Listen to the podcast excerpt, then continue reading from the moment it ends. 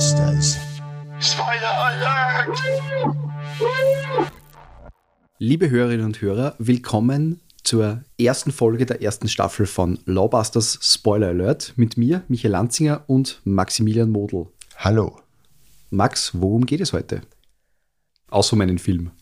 Die erste Episode ähm, handelt von dem Film Bird Box und steht unter dem Titel Thomas Gottschalks Die Vögel oder das Twitter Bird Box Paradigma. Ich finde es gut, dass du dich für einen einfachen und kurzen Titel entschieden hast. Ja, das war mir besonders wichtig, dass wir in der schnelllebigen Zeit, in der wir jetzt gerade äh, leben, schnell auf den Punkt kommen. Ja, ich finde Dafür äh, sind wir auch bekannt, wir beide, insbesondere wir beide, dass wir sehr schnell und zielstrebig auf den Punkt kommen, wann Def- uns wer ein definitiv. Mikrofon vor den Mund hält. definitiv. Und ich freue mich auf die Thomas Gottschalks Die Vögel oder das Twitter Birdbox Paradigma Drachentöter Podcast Remastered Edition. Fünf kurze Stunden zu ihrem Glück. Diese Episode wird hoffentlich nicht fünf Stunden dauern. ähm, aber doch, es ist die erste Episode, die wir aufnehmen, die erste Folge von diesem Podcast, ähm, die nicht nur eine Vorstellung beinhaltet. Und deswegen Starten wir starten wir jetzt los. Danke. ähm, mir wird jetzt schon die Uhr vor die Nase gehalten von unserem guten Michael. Wir sind bereits bei einer Minute 37. Beeil dich gefälligst. So, ähm, Bird Box habe ich deswegen ausgesucht, weil mich dieser Film inspiriert hat, diesen Podcast zu machen. Und für mich ist Bird Box nämlich das heilige Beispiel. Heilig deswegen, weil es uns die Dreifaltigkeit der Beispiele liefert, die ich für diesen Podcast relevant halte oder auserkoren habe zu besprechen. Zum einen den Film selbst, zum anderen Trivia, Behind the Scenes, Fakten, die man nicht wissen muss, aber sich trotzdem einfach merkt und zum anderen dann ähm, rechtliche Aspekte, vielleicht auch wie ein Film, die Realität, in der wir leben, so haben sie es zumindest gesagt, ähm, in irgendeiner Weise berührt. In diesem Also Fall wahrscheinlich sogar beeinflusst. Bee ja, beeinflusst tatsächlich, ja genau, und verändert. Und das hat Bird Box tatsächlich gemacht. Aber worum geht es in dem Film Bird Box? Äh, ein bisschen Hintergrund und Story. Regie hat die Oscar-Preisträgerin Susanne Bier aus Dänemark geführt. Die hat ähm, diesen Horrorfilm mit ohne viel Horror für mich gemacht. Die Dänin hat im Jahr 2011 einen Oscar für den besten fremdsprachigen Film bekommen. Das war eine, ein Drama, wie könnte es anderes sein, hat geheißen In einer besseren Welt. Habe ich nicht gesehen tatsächlich. Ich oute mich. Ich habe manche Filme noch nicht gesehen. Das wird Sie jetzt alle schockieren, liebe Zuhörerinnen und Zuhörer. Aber wir sind ja ehrlich. Wir, wir stehen nicht nur für direkt auf den Punkt kommen, sondern auch für Ehrlichkeit. Im juristischen Sinn. Im juristischen Sinne Ehrlichkeit, genau. Genau. Ehrlichkeitsgesetz, Paragraph 1. Genau. Gibt's EHG. übrigens nicht. EHG, genau. EHG. EHG, nicht zu verwechseln mit dem EHG. Genau. Also diese Susanne Bier hat also diesen Film gemacht und für mich ist es so, Bird Box ist ein Film über die großen Alten ohne die Alten und ohne groß. Also Lovecraft ohne Lovecraft. Ja, sozusagen ähm, nur HP. Also irgendwie ein Drucker, der nicht gescheit funktioniert. also, ähm, es ist tatsächlich irgendwie schräg. Die Sandra Bullock spielt die Hauptrolle und ähm, für mich ist es ein bisschen so die, die Netflix-Version von A Quiet Place mit John Krasinski und seiner Frau ähm, Emily Blunt. Nur ja, für mich hat er nicht so, der Film hat irgendwie nicht so gezündet. Er hat zwar gezündet, weil es jetzt den Podcast gibt, aber es hat, ähm, es hat sehr lang braucht. Für mich ist es so ein bisschen äh, eine Vermischung aus Hush meets Blindness meets The Walking Dead, so ein bisschen zum drüberstreuen, obwohl es natürlich keine Zombies in der Form gibt. Und natürlich ist es eine Romanverfilmung. Also irgendwie geht es jetzt heutzutage eh nicht mehr, dass man einen Film, dass man sich hinsitzt und einen Film schreibt besser mir aus, wenn ich da jetzt falsch liege, aber mir fallen ganz wenig Filme ein, die so entstanden sind wie andere Filme, die wir in dieser Staffel besprechen werden, wie zum Beispiel Ghost oder auch Der Prinz aus Zamunda. Das sind Filme, da hat sich jemand hingesetzt, weil er eine Idee gehabt hat und er hat ein Drehbuch geschrieben und dann ist dieser Film geworden. Aber das war nicht vorher ein Roman oder vorher ein Comic oder es gibt schon mehrere andere Teile wie bei ja, jeder Fortsetzung. Ich habe das Gefühl, es gibt nur noch Fortsetzungen, es gibt nur noch zweite Teile, dritte Teile oder Remakes oder Reboots. Und dieses Mal bei Birdbox ist es auch so, es war ein Roman davor, offenbar. Hat ein Musiker geschrieben, der bei einer Band spielt und in den Probenpausen hat er offenbar in, diesen Film geschrieben. Und für mich besonders kritisch ist es so, dass es mit Rückblenden arbeitet, das Buch und auch der Film macht es. Der Film ja, beginnt irgendwie so, dass quasi die Apokalypse gerade über die Welt hereinbricht und dann aber ständig mit quasi Flashbacks oder Flashforwards arbeitet. Das sind zwei Handlungsstränge. Der eine spielt eben während der Apokalypse und der andere spielt fünf Jahre nach der Apokalypse und behandelt eigentlich nur noch die Sandra Bullock, die mit einem Jungen und einem Mädchen auf einem Boot flussabwärts fahren und die Augen verbunden haben. Es ist halt irgendwie ein bisschen schwierig dann, wenn man so Flashbacks hat für mich, weil es nimmt die Spannung raus. Wenn ich weiß, dass auf der einen Seite ist die Sandra Bullock in der Apokalypse so und dann ist aber fünf Jahre später in einem Boot, dann weiß ich, sie ist irgendwie nicht gestorben. Das heißt, für mich ist dann immer besonders spannend, wenn ich mir denke, ja, sie wird nicht sterben. Auf der anderen Seite, natürlich kann man jetzt argumentieren, welche Regisseurin würde schon die Sandra Bullock, eine durchaus bankable Actress, äh, töten. Das heißt, sie wird sowieso überleben. Aber nach Game of Thrones und The Walking Dead ist es für mich nicht mehr so eindeutig, dass äh, bekannte oder beliebte Charaktere oder Schauspieler nicht einfach so sterben können. Übrigens, was ganz wichtig ist, das haben wir noch gar nicht erwähnt, wir hassen Lawbusters Spoiler Alert, weil ich wirklich nicht darauf achten werde, dass jemand, der den Film noch nicht gesehen hat, gespoilt wird. Also wir werden die Filme besprechen von vorn bis hinten und jeden Twist in irgendeiner Weise wahrscheinlich verraten. Also hört euch diese Episoden nur da noch, wenn es euch entweder egal ist oder wenn ihr den Film schon gesehen habt oder die Serie. Wir geben euch ein kurzes Beispiel. Ähm, bei The Sixth Sense ist der Bruce Willis tot. Der Darth Vader ist der Vater von Luke Skywalker. Den Osterhausen gibt es nicht wirklich. Mehr Spoiler fallen mir auf die Schnelle nicht ein. Wrestling ist fake. Yeah!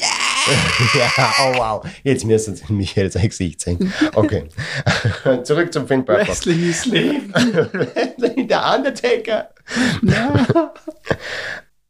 Die Frage ist also bei Flashbacks, wie soll denn überhaupt Spannung aufkommen, wenn äh, zum Beispiel äh, einfach das klar ist, dass weder die, dass die Sandra Bullock nicht sterben wird. Okay, die anderen Charaktere sind noch da. Trotzdem ist es irgendwie schräg. Und womit ich mich auch nicht anfreunden habe können in diesem Film ist, dass die beiden Kinder, die mit Sandra Bullock im Boot sitzen, Junge und Mädchen heißen.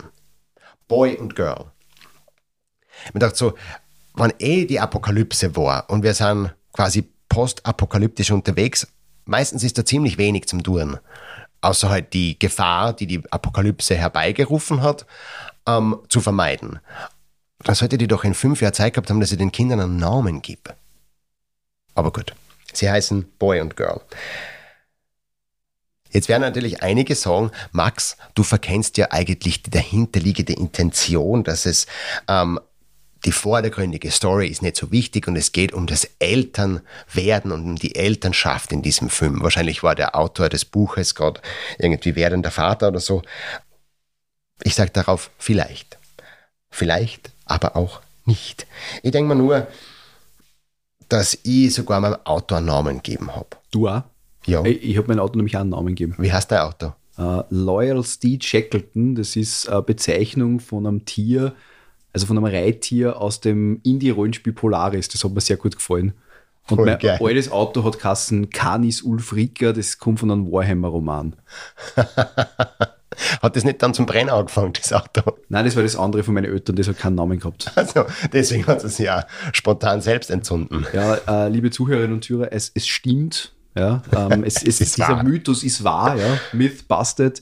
Ähm, mir ist einmal ein Auto brennert worden und nachdem der Max und ich damals gleichzeitig auf der Universität Assistenten, glaube ich, waren, oder Max war Studienassistent, ich war Uniassistent, kann ich mir das heute noch anhorchen. Tatsächlich, es ist so. Mein Auto heißt übrigens Miles. Miles, wie Miles O'Brien oder Miles Davis? Es ist Miles Davis, oder? Es ist Miles wie Miles. Okay. Nur Miles. Ist das ist gut. quasi der dritte große Miles. Okay, weil es schon voll viel Miles oben hat, oder? Tatsächlich, das auch, ja. Gut, danke. mein erstes eigenes Auto. Braucht einen M-Namen, deswegen Miles. Apropos M-Name. Sandra Bullock heißt im Film Bird Box, und das ist jetzt wirklich eine geniale Überleitung, oder? Ja, das stimmt. Mallory. Also Mallory ist, äh, und jetzt kommen wir mal zu, ein- zu ein bisschen konkreteren Teil. Das erste war ein bisschen Ranten, jetzt ist es so, äh, die Geschichte. Mallory, Sandra Bullock, ist mitten in der Apokalypse, hochschwanger, muss ich dazu sagen. Und ähm, Mit einem Boy ist- oder einer Girl? Boy und Girl. ähm, das sage ich nicht. Na doch. Ja, es ist ähm, eines, natürlich ist es eines der Kinder, die dann auf dem Boot sind. Aber ich weiß jetzt gerade gar nicht mehr, warum. Ah, ich weiß nicht, ich glaube, es war ein Boy. Ich bin mir aber nicht sicher. Aber das ist wieder sehr bezeichnend für den Film.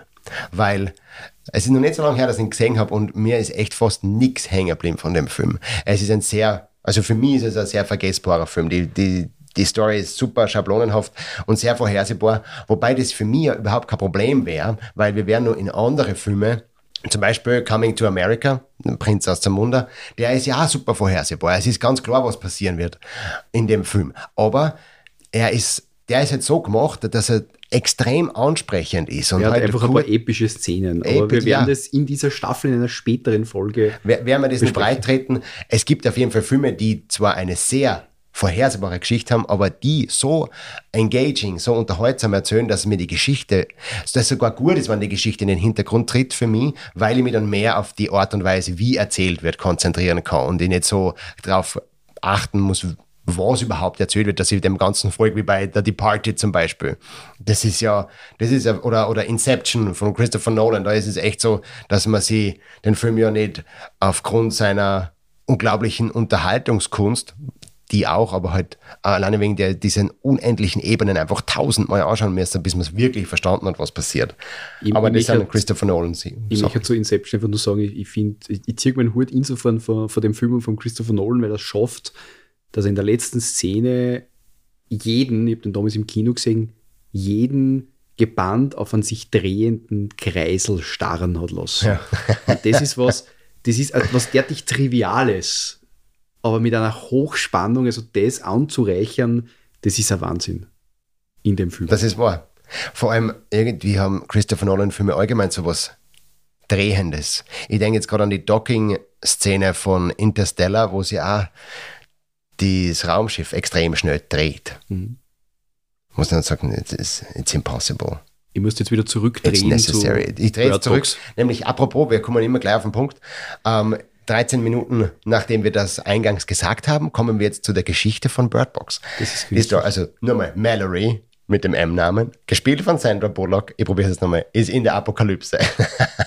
Und so Cthulhu-artige Wesen, stellt sich dann später heraus, ähm, kommen von irgendwoher, es wird nicht erklärt, woher die kommen oder was die wollen, aber sie suchen die Erde und die Menschen heim und zwingen jeden Menschen, der sie anschaut, der sie sieht, sich selbst zu töten.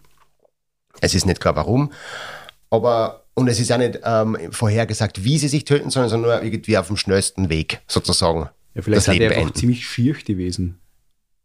Ja, Du sagst, David, die sind so schier. scheiße, ich schmeiß mir jetzt vor den nächsten Bus, Ja, weil weil sie so schier sind. weil sie so schier sind. Ja, weil sie so schier das, kann, sind. nicht- das kann eh sein. Dass die einfach, die, die Ähm, schaust du an und sagst, bist du deppert, die sind so schier. Und was genau das, das ist jetzt vielleicht ein bisschen lustig, aber im Endeffekt ist es genau das, das für einen Film wichtig ist. Wenn man nie weiß, wie die ausschauen, kann sich jeder vorstellen. Und jeder kann sich vorstellen, okay, das sind schier, die haben Eiterbeulen, die sind schier, die haben Händel, die sind schier, die haben schiefe Zähne, keine Ahnung, oder die haben überall Blut oder was weiß ich.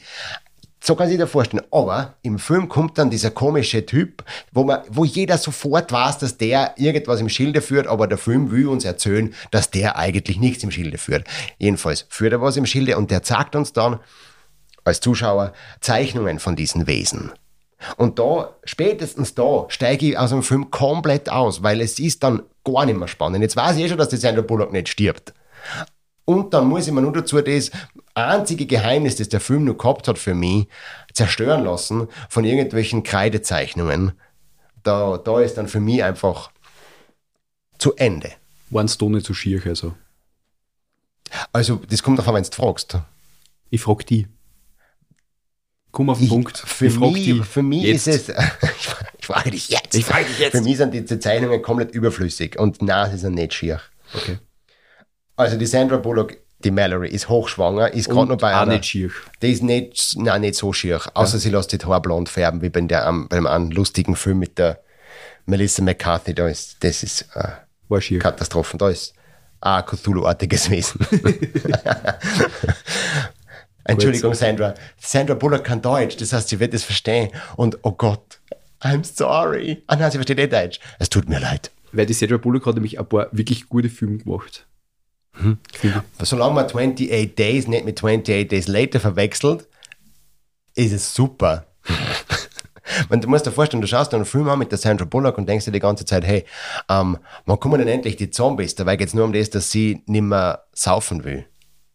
Das hat ein gewisse, gewisses Frustrationspotenzial. Ja, das stimmt. Das stimmt. Das stimmt. Das stimmt. Jetzt das- bloß, dass die, ich hab diese, diesen Zusammenhang nie hergestellt. Ja. Ja, also mir ist, die, mir ist die Sandra Bullock primär in Erinnerung, weil das war so, glaube ich, gefühlt einer der, Filme, die ich mit ihr zuerst gesehen habe.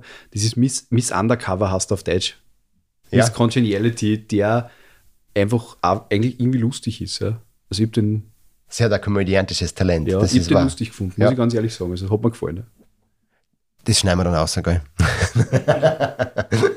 Nein, das lassen wir natürlich drinnen. Jeder Film ist gut, wenn er uns gefällt, weil genau, das sollen ja Filme. Also wir sind noch immer beim ersten Satz von der Geschichte von Bird Box. Genau, Die 14 Sandra Minuten Bullock ist später. in der 14 Minuten später. Wir sind also bei der Mallory. Sie ist schwanger. Sie war gerade bei einer Untersuchung bei ihrer Frauenärztin und fährt mit ihrer Schwester weg. Und der, vorher hat es schon ein paar Szenen gegeben, wo es halt um das geht, dass äh, die Welt quasi von diesen Suizidmonstern heimgesucht wird. Und plötzlich ist es tatsächlich so, dass auch ihre Schwester so diesen, diesen Selbstmordanfall hat. Und jetzt möchte ich nur ganz kurz aussteigen und zu dieser Schwester was sagen. Das ist nämlich die Sarah Paulson. Und die kennen wir hauptsächlich, also ich kenne sie aus äh, American Horror Story und sie hat dann auch noch eine Netflix-Serie, nämlich Ratchet. Die habe ich noch nicht gesehen, aber in American Horror Story hat es mir extrem gefallen. Und je mehr ich über den Film Bird Box nachdenke, desto mehr ähm, wundert ich mich, wie der Film gewesen wäre, wenn nicht die Sandra Bullock, sondern die Sarah Paulson die Hauptrolle gespielt hat, weil ich diese Frau irgendwie, die hat so eine starke Präsenz vor der Kamera, dass ich jede Rolle in American Horror Story, und das ist ja so, dass das ein Ensemble-Cast ist, die immer andere Rollen spielen, spielen jede äh, Season. Und jede Rolle von der habe ich nur im Kopf. Die weinende Prostituierte im Hotel und, und nein, das ist einfach, die ist mir besonders hängen geblieben. Das ist einfach super. Aber es ist die Sandra Bullock, Miss Undercover. Und die muss dann eben der, ihrer Schwester zuschauen, wie sie sie ähm, mit weinenden Augen vor einen LKW wirft. Das heißt, die Apokalypse ist auch in Amerika angekommen und die Sandra Bullock kann sich gerade halt nur in ein Haus retten. In diesem Haus sind ein paar andere Überlebende, die allesamt total vergessbar sind, außer einem, nämlich einem schweren Ungustel, Alkoholiker, Arsch, nämlich John Malkovich, in der Rolle des John Malkovich, tatsächlich. Ähm, und, den, und den John Malkovich kennen wir auf jeden Fall aus dem Film Being John Malkovich. Einer der seltsamsten und besten Filme, die ich kenne. Großartig. John Cusack, äh, den mag ich auch sehr. Und eine von den letzten Rollen, die er gerade gemacht hat, ist in, ähm, in der Serie äh, Space Force mit Steve Carell. Die wunderbar ist. Sie ist nicht so slapstickartig, wie man glaubt. Sie hat einen guten Humor und Sie hat einen guten die, Humor. die Interaktion zwischen die zwei ist wirklich Diese erfreut. Szenen alleine sind auch Wahnsinn. Die, der Rest finde ich jetzt nicht unbedingt so ansprechend, vor allem weil ich beim Steve Carell halt immer einen Michael Scott im Kopf habe. Ich kann nimmer, ich habe The Office so oft gesehen, die Staffeln, die mit ihm sind, da- dass ich mitreden kann. Und ähm, jede Episode. Und äh, das ist halt jetzt für mich, selbst wenn er jetzt graue Haare hat, ein bisschen schwierig, dass ich nicht den Michael Scott sehe, der bei der NASA arbeitet. Okay, ähm, im Haus, wo die Sandra Bullock drinnen ist, passieren Dinge, die sind komplett wurscht. Sie verliebt sich dann in einen extrem muskelbepackten Ex-Militärtypen, der äh, ah ja, hauptsächlich muskelbepackt ist. Das ist so wie der weiß ich nicht genau, der hat, der hat Muskeln halt und eine sehr reine Haut. Das habe ich mir gemerkt von dem Typen, weil man sieht ihn einmal oben ohne. Was mir dann auch wieder sehr komisch vorkommt, weil er ist, er überlebt auch diese fünf Jahre. Ähm, bis zu einem gewissen Punkt äh, ist er quasi nur bei der Sandra Bullock dabei und natürlich opfert er sich dann ganz heldenhaft, weil er ja äh, Soldat ist. Ähm, ich denke mir nur so, der ist während Apokalypse durchtrainiert wie Sau. Und dann fünf Jahre lang, wo es quasi nach Essen suchen müssen, wo es äh, sowieso knapp ist, wo es rationieren müssen, wo es nicht genau wissen, wo es leben, ähm, schaut der nach fünf Jahren noch immer so muskelbepackt und so ripped aus, dass ich mich frage, wie? Macht er dann einfach so, auf der einen Seite schaut er, dass er die Monster nicht anschaut und auf der anderen Seite macht er 120 Klimmzüge jeden Tag, damit er sein Bizeps beibehält. Würdest du das auch machen, Michael? Auf jeden Fall. Ich glaube, dass, wenn man während der Apokalypse nichts zum Tor hat und die Wahl wahrscheinlich hat zwischen, wie nenne ich die Kinder und mache ich 120 Klimmzüge, wahrscheinlich jeder von uns sagen würde, naja, 120 Klimmzüge. 120 Klimmzüge, ja. Mache ich. Mache ich. Wenn man ihnen morgen auch keinen Namen geben muss, mache ich nur dann, 80 dann, mehr. Dann, dann passt das. Ja. Das Runde. Zwei dann. Okay, ja, das war für mich auch so was. Und dann denke ich mir halt bei einem Film, der so, der so der das braucht, dass ich, dass ich im Film das glaube, diese Suspension of Disbelief. Wenn ich mir dann aber zehn Minuten lang Gedanken mache, warum ein Typ in der Apokalypse noch immer Muskeln hat, ähm, die die meisten Menschen nicht hätten, beziehungsweise wo der Muskeln hat, wo ich, der hat Muskeln an Stöhnen, wo ich nicht einmal Stöhnen habe. Also, ähm, der Witz ist geklaut, aber ist besser gut geklaut als schlecht selber gemacht. Also ich habe jetzt, es ist keine Apokalypse, Hast da keine Stöhnen? Ich, ich weder Stöhnen Muskeln und, und, und. Und ich sage immer nur, nur Lockdown und ich habe meine eigene Herdenimmunität. Von Netflix und Chill. Besteht aus einem Michael. genau. Uh, ja, okay. Um, ähm, bleiben wir jetzt bei dieser fünf Jahre später bestehenden Apokalypse-Situation. Der Typ stirbt natürlich dann weil es so auch so komische, das fällt mir erst jetzt ein, während ich drüber rede, so Leute gibt, die die Monster sehen können und komplett durchdrehen, aber sie nicht umbringen, sondern so Art äh, Jünger werden oder halt auf, auf jeden Fall Fanatiker, die diese Monster sehen und halt wissen, die bringen das Glück auf die Erde. Und die, sind, die können weiterhin sehen, müssen sie die Augen nicht verbinden und so. Ähm, und die bringen dann diesen Muskel Menschen um, sodass die Sandra Bullock mit Junge und mit Mädchen fliehen muss und sie auf das Boot rettet und dann quasi richten flussabwärts auf Stromschnellen zu schifft. Und ähm, die ganze Zeit haben sie die, die, Augen verbunden, es passieren Szenen, die, die ich alle wieder vergessen habe, aber bin mir sicher, bei den zwei Stunden, die der Film dauert, passieren Szenen. Und dann kommen sie zu Stromschnellen, die überleben es aber aus irgendeinem Grund, wahrscheinlich weil es irgendwer ins Drehbuch geschrieben hat. Und dann kommen, dann ist der Film äh, zu Ende und sie treffen, und, und weißt wo der, der Film, das Ziel, ich bin, ich bin aufgeregt, wenn ich nur drüber nachdenke, das Ende des Filmes ist, sie sind in einer Schule für Blinde. Und dort ist quasi das Sanctuary, wo sie äh, das Ende ihrer Tage erwarten. Egal was für mich äh, besonders schwierig war bei dem Film ist das, dass, ähm, und das ist jetzt gerade der erste Punkt, den ich mit dir intensiv besprechen möchte, Michael, der auch ähm, in gewisser Hinsicht auf das österreichische Recht zumindest eine Frage auf die Rechtslage wirft, nämlich Regeln. Regeln und Gesetze in einem Film und Regeln und Gesetze in der echten Welt. Auf der anderen Seite denke ich mir nämlich, in, vor allem in einem Horrorfilm oder jedem Film, der von uns eine gewisse Auskopplung unseres Unglaubens verlangt, also diese Suspension of Disbelief braucht, nämlich das sind halt Horrorfilme, das sind Science-Fiction-Filme, das sind Psychothriller, ähm, der muss Regeln aufstellen, sodass wir wissen, wo wir uns festhalten können als Zuseher und Zuseherinnen, um zu schauen, okay, das heißt also, so funktioniert das. Nehmen wir mal ein Beispiel aus einem klassischen Horrorfilm Nightmare on Elm Street, Freddy Krueger, ähm, man muss einschlafen und träumen von ihm, dass er die in irgendeiner Weise belangen kann. Und das ist immer diese Grundregel. Und von der wird nur erst irgendwann abgewichen, beziehungsweise wird aus gutem Grund und mit einer Erklärung von diesem Prinzip mehr oder weniger sogar schon abgewichen. Also du sprichst von einem inneren System der Logik. Genau. Das brauchen wir. Ein inneres System der Logik, klar gemacht durch eindeutige Regeln. Jetzt ist es so, in Birdbox gibt es diese Regel, die wird relativ schnell etabliert. Wer diese Monster anschaut, der muss sie umbringen gehen. Das ist eine Regel. Es wird aber auch gesagt, eine Holztür zum Beispiel ist ein unüberwindbares Hindernis für jedes Monster. Ähm, Glas nicht, weil das kann man ja dann, da kann man durchschauen. Und wenn man das Glas aber verdunkelt, entweder mit Farbe oder mit Zeitungspapier oder mit Vorhängen oder so, dann können die Monster da, also man kann die Monster einfach nicht sehen. Wie schaut es mit Milchglas aus? Das ist mir jetzt gerade eingefallen und unglaublich wichtig. Das wird tatsächlich nicht behandelt. Aber wenn man jetzt sagt, das, sie sitzen ja mal im Auto und ähm, fahren nur mit GPS und Parksensor von dem Haus, in dem die Überlebenden sind, zu einem Lebensmittelladen und dort, und das Auto wird präpariert vorher und das malen uns dann auch mit schwarzer Farbe. Jeder hat schwarze Farbe zu Hause, die auf Glas hält. Definitiv. Also Definitiv. Ich, ich auf jeden Fall. Unbedingt.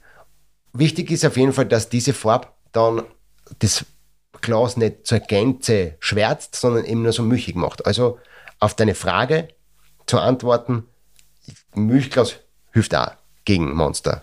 Verspiegelte Scheiben, wo man aus sie sehen kann, aber die nicht einer sehen können. Die, mit an Sicherheit grenzender Wahrscheinlichkeit helfen die nicht, weil ja die Monster du die Monster siehst. Die Monster müssen ja nicht die sehen, aber du musst die Monster sehen. Ah, okay, das heißt, das ist nichts, was die jetzt an äh, eine Art Welle oder sowas ausstrahlen Nein. und so, sondern, sondern ich muss anschauen. Rein von dem, was uns der Film sagt, mit der Grundregel, ist es das. Mhm. Was aber für mich eben, und auf das möchte ich hinaus, ein bisschen schräg ist, auf der einen Seite können sie nicht durch diese Holztier durch, das, das heißt, die ist dicht genug, aber dann am Ende in dieser Blindenschule sind sie in einem offenen Innenhof, der allerdings mit so Pflanzen überwachsen ist. Efeu und alles, das ist quasi Bogen.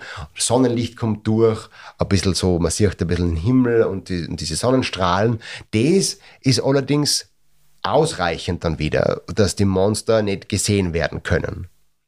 Auf der anderen Seite können ja gut, die Monster... Die sind ja alle blind in der Blindenschule, oder? Naja, die Sandra Bullock ist ja nicht blind und weder Junge noch Mädchen sind blind. Also sind unblind quasi. Nur der Rick ist blind. Okay. Der Chef von der Blindenschule. Ich habe deswegen gemerkt, dass der Rick heißt, weil es nicht nur einer von den wenigen Namen ist, der vorkommt in dem Film, sondern weil ich dann sofort natürlich an The Walking Dead denken muss, wenn einer Rick heißt. Aber Rick Grimes, oder? Ja, genau.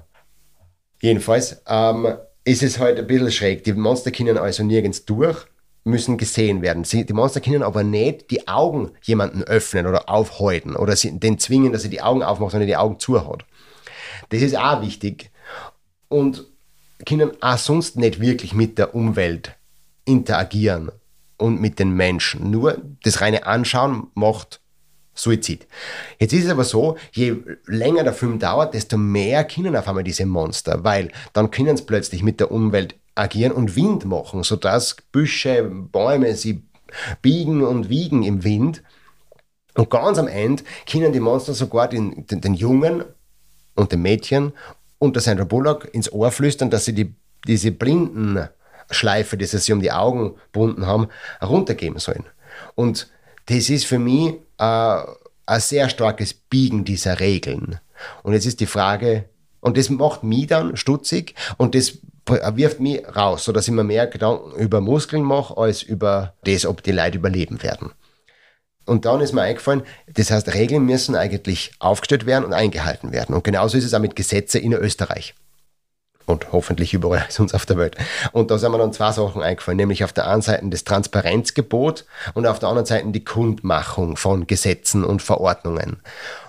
Und jetzt bist du gefragt, Michael, kannst du uns du mehr über Kundmachung, Transparenz, Transparenzgebot sagen? Jo, Danke sehr gerne. Das freut mich. Gott sei Dank. Dank, uh, die danke, Sendung ist gerettet. Danke, danke für die Einladung.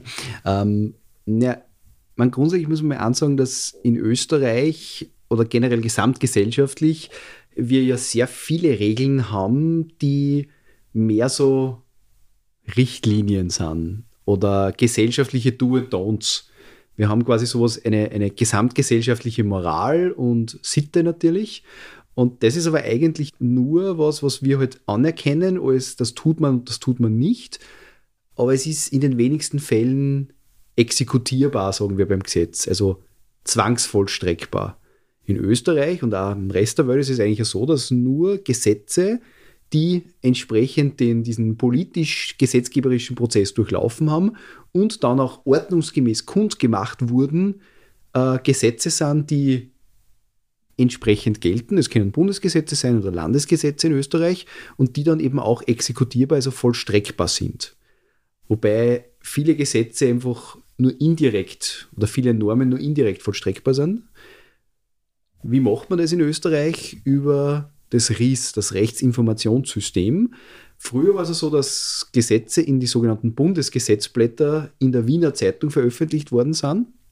Da hat es immer gegeben, also gibt es drei Teile. Das im ersten Teil Gesetze, zweiter Teil Verordnungen, dritter Teil Staatsverträge. Also was Österreich mit anderen Staaten abschließt. Ähm, und mittlerweile ist es aber so, dass äh, schon seit einigen Jahren das Ganze nur mehr elektronisch, also nur mehr im RIS entsprechend kundgemacht wurde. Ähm, was einmal zu der sehr interessanten Folge geführt hat, und zwar 2020 war nämlich mal das RIS für wenige Stunden nicht erreichbar.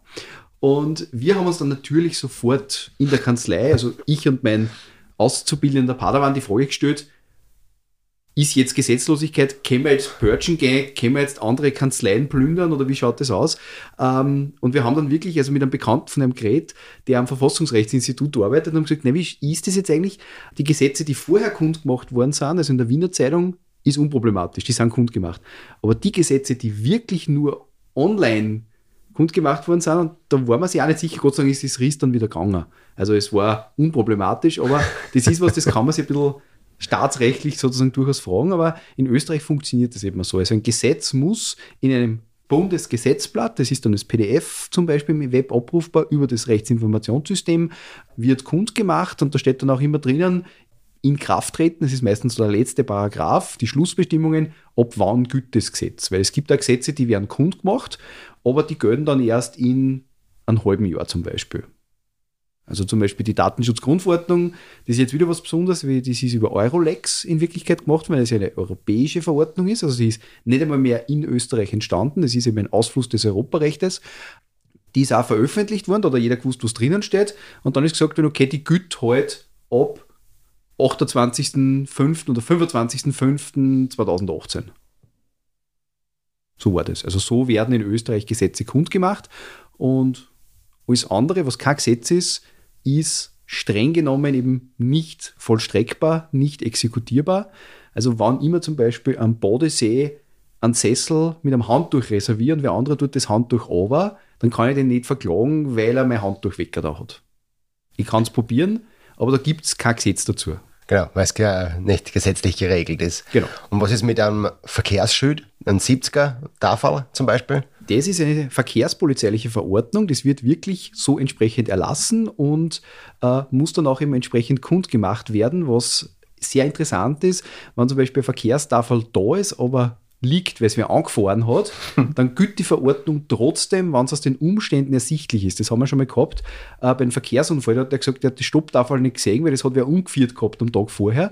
Aber da war dieser, dieser, dieser Stoppstreifen noch auf der Straße und da hat dann das Gericht in dem Fall gesagt, na, ähm, es ist okay, dass du dort das erste Mal gefahren bist, aber du hättest aus den Umständen heraus, insbesondere dass auf der gegenüberliegenden Seite auch Stopptafel war, also auch eine verkehrspolizeiliche Verordnung, hättest das erschließen können. Also das ist jede eine Tafel ist sowas. Das ist zum Beispiel bei diesen Baustellenschüler, wo dann diese mobilen Parken verboten Schüler sind, äh, wo man dann wirklich, wenn man dort parkt und man hätte dort nicht parken dürfen und man wird dann irgendwie Verwaltungsstraf, wenn man dann sozusagen nachweisen kann, dass das Tafel verschoben worden ist. Die haben es quasi einfach umgestellt, damit sie mit Laster einfach weiter reinkommen. Und das ist quasi nicht mehr dort, wo es kundgemacht worden ist. Dann kann das wirklich sein, dass das Verkehrszeichen dann als Verordnung nicht mehr gilt. Weil sie nicht ordentlich kundgemacht ist. Weil sie ist. nicht ordentlich kundgemacht worden ist, ja. Ja, genau. Die Kundmachungen. Die Kundmachungen, ja. Das heißt, in Österreich sind Gesetze kund zu machen und nur wenn sie kundgemacht sind, also jeder die Chance kriegt, dass er auch wissen kann, was Gesetz ist und woran ich mich halten muss. Nur dann, ähm, wenn das jeder wissen kann, gilt Ganz genau.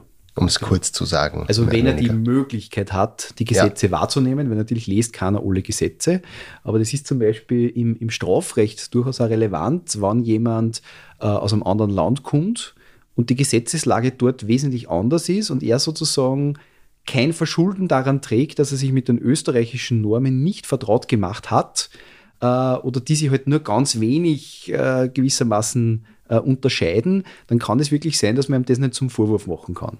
Also so diese, im Strafrecht sind da sehr viele moralische Geschichten letztlich auch abgebildet. Also mhm. so, man sollte keinen anderen verletzen, man sollte keinen anderen töten, man sollte nicht stehlen und so weiter. Das sind also gesellschaftliche Grundprinzipien, die da ins Recht gegossen worden sind.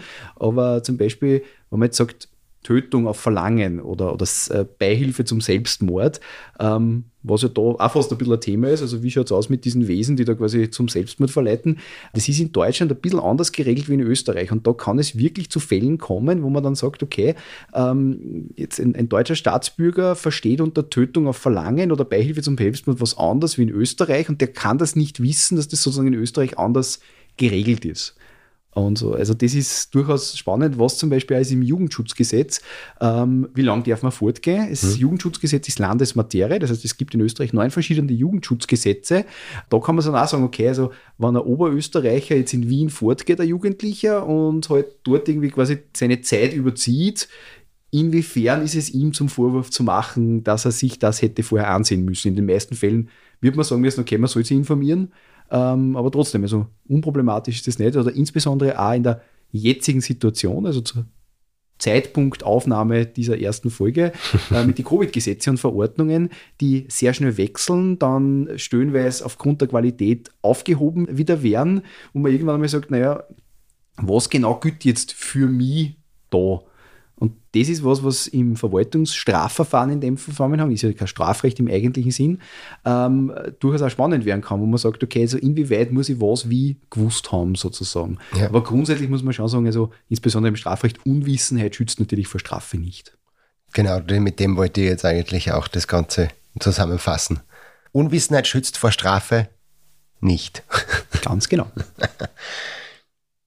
Jetzt möchte nur auf einen sehr interessanten Teil dieses Birdbox-Filmes eingehen, nämlich der Birdbox Challenge. Hashtag Birdbox Challenge. Um wieder zurückzukommen auf diese Dreifaltigkeit. Jetzt sind wir quasi dort, wo der Film in die echte Welt übergreift und sie dort in einer gewissen Weise manipuliert. Es hat diese Birdbox Challenge gegeben, hauptsächlich, glaube ich, in den Vereinigten Staaten, bei uns eher weniger wobei es ein klassisches amerikanisches Ding ist, glaube ich, das zu machen. Nämlich, es ist so, dass die Sandra Bullock im Film äh, sehr oft ihre Augen verbunden hat, um eben zu vermeiden, ein Monster zu sehen und dann Selbstmord begehen zu müssen. Jetzt ähm, hat sie immer diese Augen verbunden und einmal geht's, glaube ich, Jetzt werden die Leute sagen, ja Max, du kannst dir eher an so viele Szenen erinnern. Was ist denn mit dir los? Hast du etwa gelogen eingangs? Und dann habe ich gesagt, nein, ich habe nicht gelogen, sondern ich erinnere mich nur jetzt erst. Einmal geht es zum Beispiel an einer Schnur entlang, die sie gespannt hat. Also sie spannt so eine Schnur, damit sie den Weg wieder zurückfindet in ein Haus, um das zu durchsuchen. Ähm, und, und diese mehr oder weniger alltäglichen Sachen wie durch einen Garten gehen oder in einem Haus, in einem Raum mit verbundenen Augen zu gehen, ist diese Birdbox Challenge geworden. Und da haben dann quasi andere, die Leute, die sich die Augen verbunden haben, gefilmt und ähm, haben sie sehr lustig drüber gemacht natürlich und es ist natürlich zum Schreien komisch, weil wer der die Augen verbunden hat, gegen einen Tierstock rennt. Bin ich ganz, ganz dabei, also das ist genau mein Humor. äh, jedenfalls ähm, ist ja das nur relativ, kann man ja nur als Humor quasi abtun. Das ist eh selber ausgesucht, wenn ich die Augen verbinde und dann bin ich zurecht finde reine wo dagegen. Ähm, ich habe dann aber auch andere Videos gesehen von dieser Birdbox Challenge, wo ein Vater mit seiner Tochter, beide haben die Augen verbunden, im Wohnzimmer stehen und er rennt los und das Kind rennt auch los, sie haben sie nur an der Hand und er rennt aber durch die offene Tür weiter und das Kind hat aber nicht das Glück, dass die Tür weit breit genug ist und rennt halt volle Wäsche gegen die Wand. Weil sie es halt einfach nicht gesehen hat, noch nicht. Ähm, und eins drüber ist nun das Video, das ich gesehen habe, wo die, sie fahren dann, habe ich eh schon gesagt, ähm, im Auto, das quasi äh, abgedunkelt ist. Und fahren nur mit GPS und mit Parksensoren. Und das hat auch eine Frau versucht nachzustellen und hat sie zumindest hat selber die Augen verbunden, hat sie ins Auto gesetzt und hat zur Tochter gesagt, ähm, pass auf, dass ich nicht von der Einfahrt in den Garten reinfahre oder sowas. So eine typisch amerikanische Einfahrt, ähm, wo links und rechts eben der Garten ist. Und sitzt ins Auto und hat dann, ich weiß nicht genau, wie es wie blöd man tun kann. Auf jeden Fall hat die, die Tochter zusammengeführt. Im Auto sitzend, mit den Augen verbunden. Hashtag Birdbox Challenge. Jetzt ist halt für mich, hat sich dann natürlich die Frage gestellt, was ist, wenn in Österreich das wer gemacht hätte oder vielleicht sogar hat. Ich verbinde mir die Augen, ich habe ein Kind und lasse das Kind mit dem vollen Karacho, sagen wir, das Kind ist wirklich nur klar, das, dem, das Kind in dem Video war, war vielleicht fünf oder sechs, äh, mit vollem Karacho gegen die Wand rennen oder ich führe mein eigenes Kind mit dem Auto sogar zusammen. Wie rechtlich gesehen gibt es doch sowas wie die Obsorgepflicht der Eltern oder der Erziehungsberechtigten zumindest. Hat mich natürlich schon gewundert.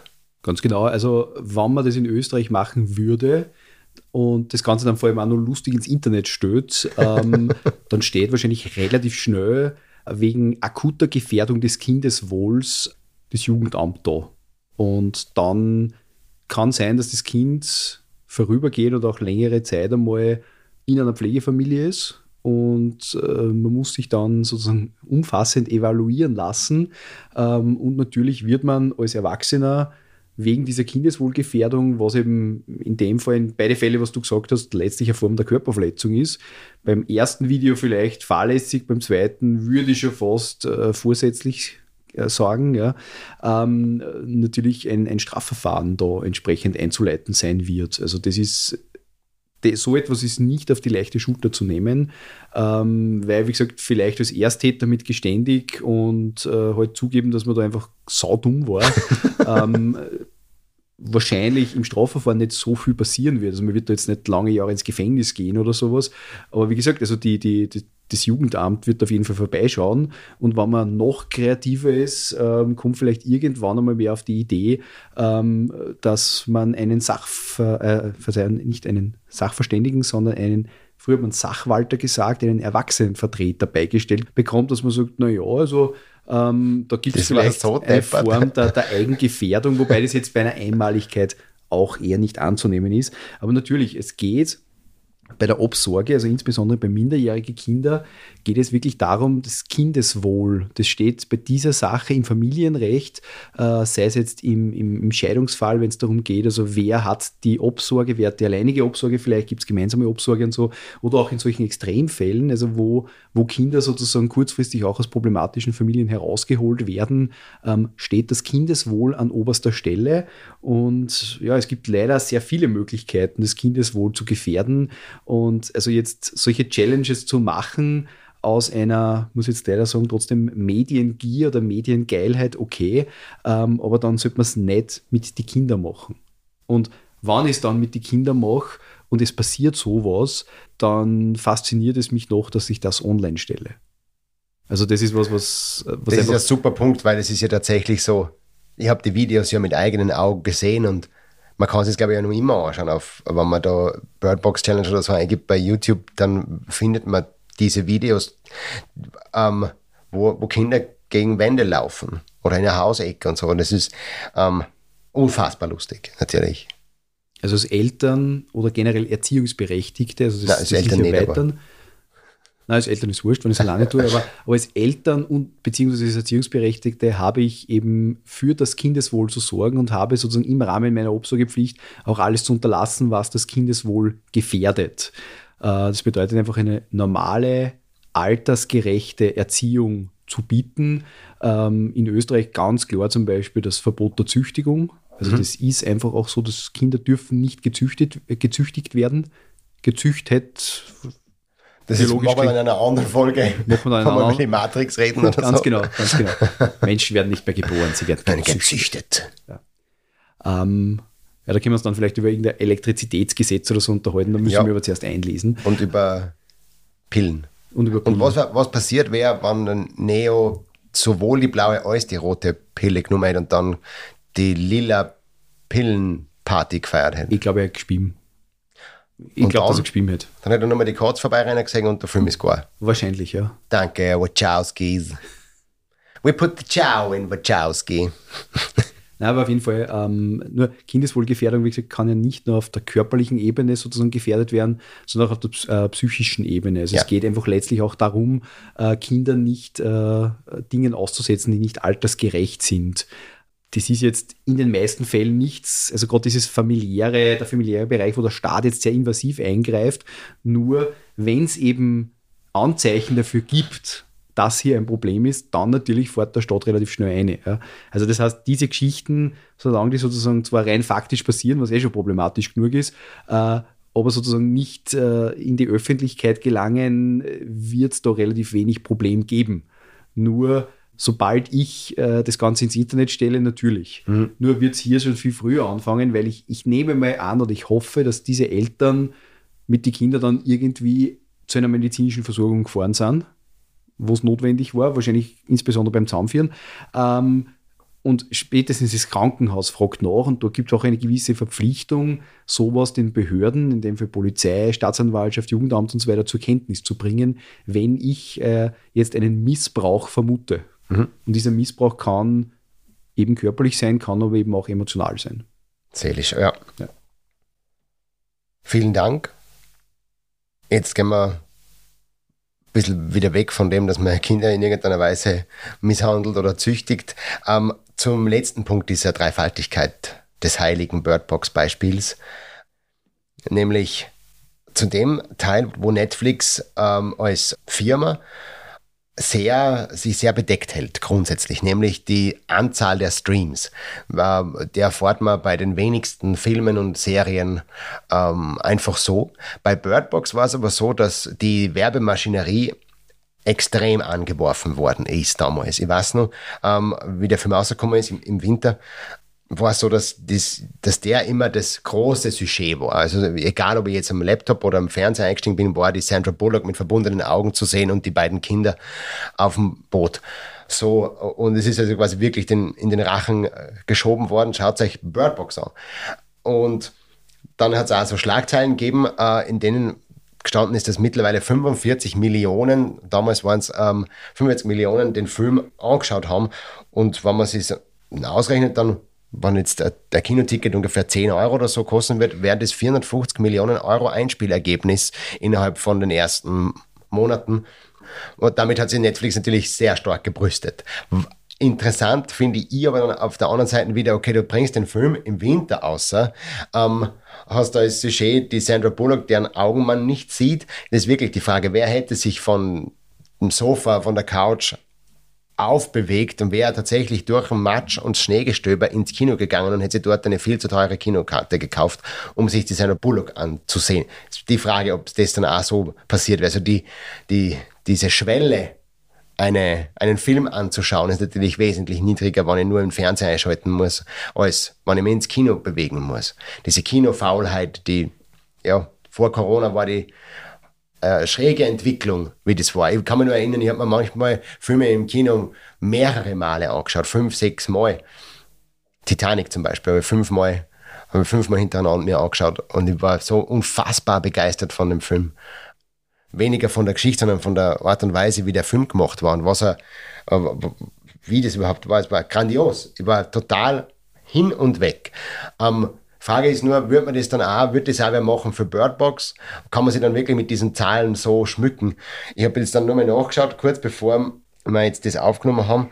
Da ist gestanden, Mitte Mai 2020 waren es schon mehr als 80 Millionen Streams von diesem Film, was natürlich schon gewaltige Zahlen sind.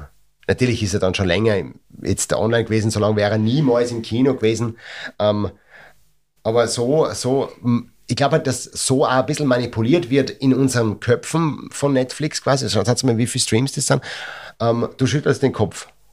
Ja, weil ich da mal als erster frage, was zählt Netflix als Stream? Als ganzer Stream, ja. Ich weiß nicht, bei Spotify, die zählen nach 30 Sekunden. Genau. Offenbar. Dann ist es ein gezählter Genau, Stream. Weil das ist nämlich nicht uninteressant. Also jetzt einerseits zu sagen, okay, ähm, Streams mit, mit Einspielergebnis zu vergleichen, also mit gekauften Kinotickets. Ich kenne das im Bereich Urheberrecht immer mit diesen Lizenzberechnungen. Dieser Film hätte so und so viel eingespielt und darum ist er so und so viel wert. Ja. Äh, das habe ich schon damals irgendwie gefunden, dass das ein schlechter Vergleich ist. Darum glaube ich auch, dass man äh, als erfolgreiches Streaming oder einen erfolgreich gestreamten Film anders bewerten muss.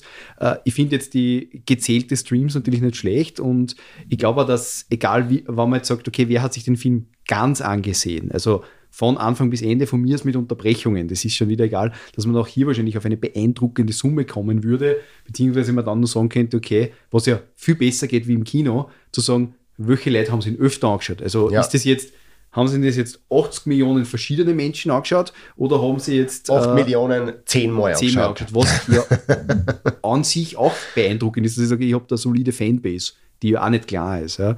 Aber trotzdem. Total, also ganz da, Österreich hat sich den Film zehnmal angeschaut. Genau, also da geht mir einfach die Information ab, was wird von, von, Amaz äh, von Amazon Prime, kann man Sowieso genauso sagen, ja, ja. oder von Netflix oder sonst von anderen Streaming-Plattformen. Ich glaube, in Amerika gibt es ja wesentlich mehr wie bei uns.